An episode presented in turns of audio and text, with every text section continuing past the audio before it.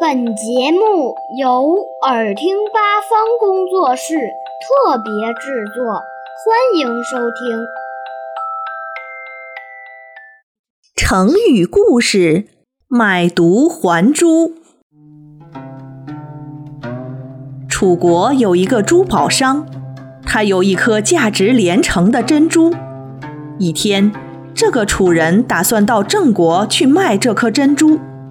他觉得没有精美的装饰，别人可能看不出珍珠的价值。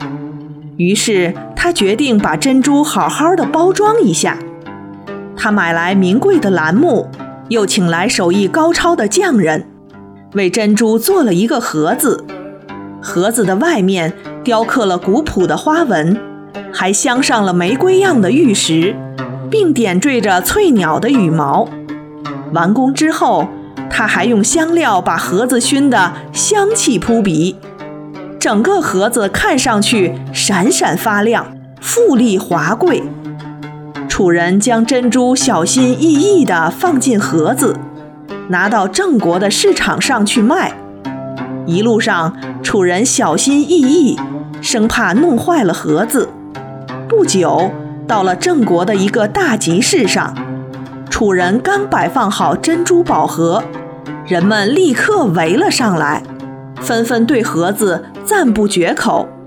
这时，一个衣着华丽的郑国人挤进人群，将盒子拿在手里，仔细打量了一番，然后打开盒子，瞧了一眼珍珠，并问楚人价钱。楚人报了一个高价，以备郑国人讲价的时候再降一点儿。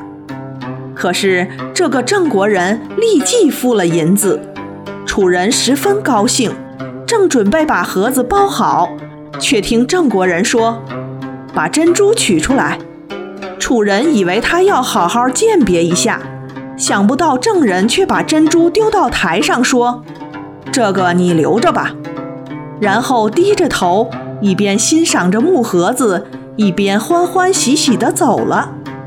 楚人大吃一惊，诧异地说：“这可是最好的珍珠。”楚人拿着被退回的珍珠，十分尴尬地站在那里。他原本以为别人会欣赏他的珍珠，可是没想到精美的外包装超过了包装盒内的价值，以至于喧宾夺主，令楚人哭笑不得。郑人只重外表，而不顾实质。眼睛只盯着那只精美的盒子，使他做出了舍本逐末的不当取舍，结果丢掉了真正有价值的宝珠。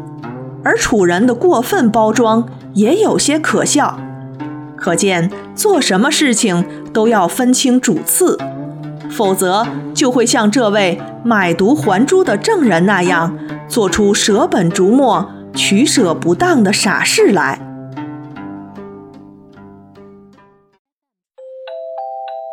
小朋友们想听更多有趣的故事，请关注微信公众号“耳听八方”，快来听听吧。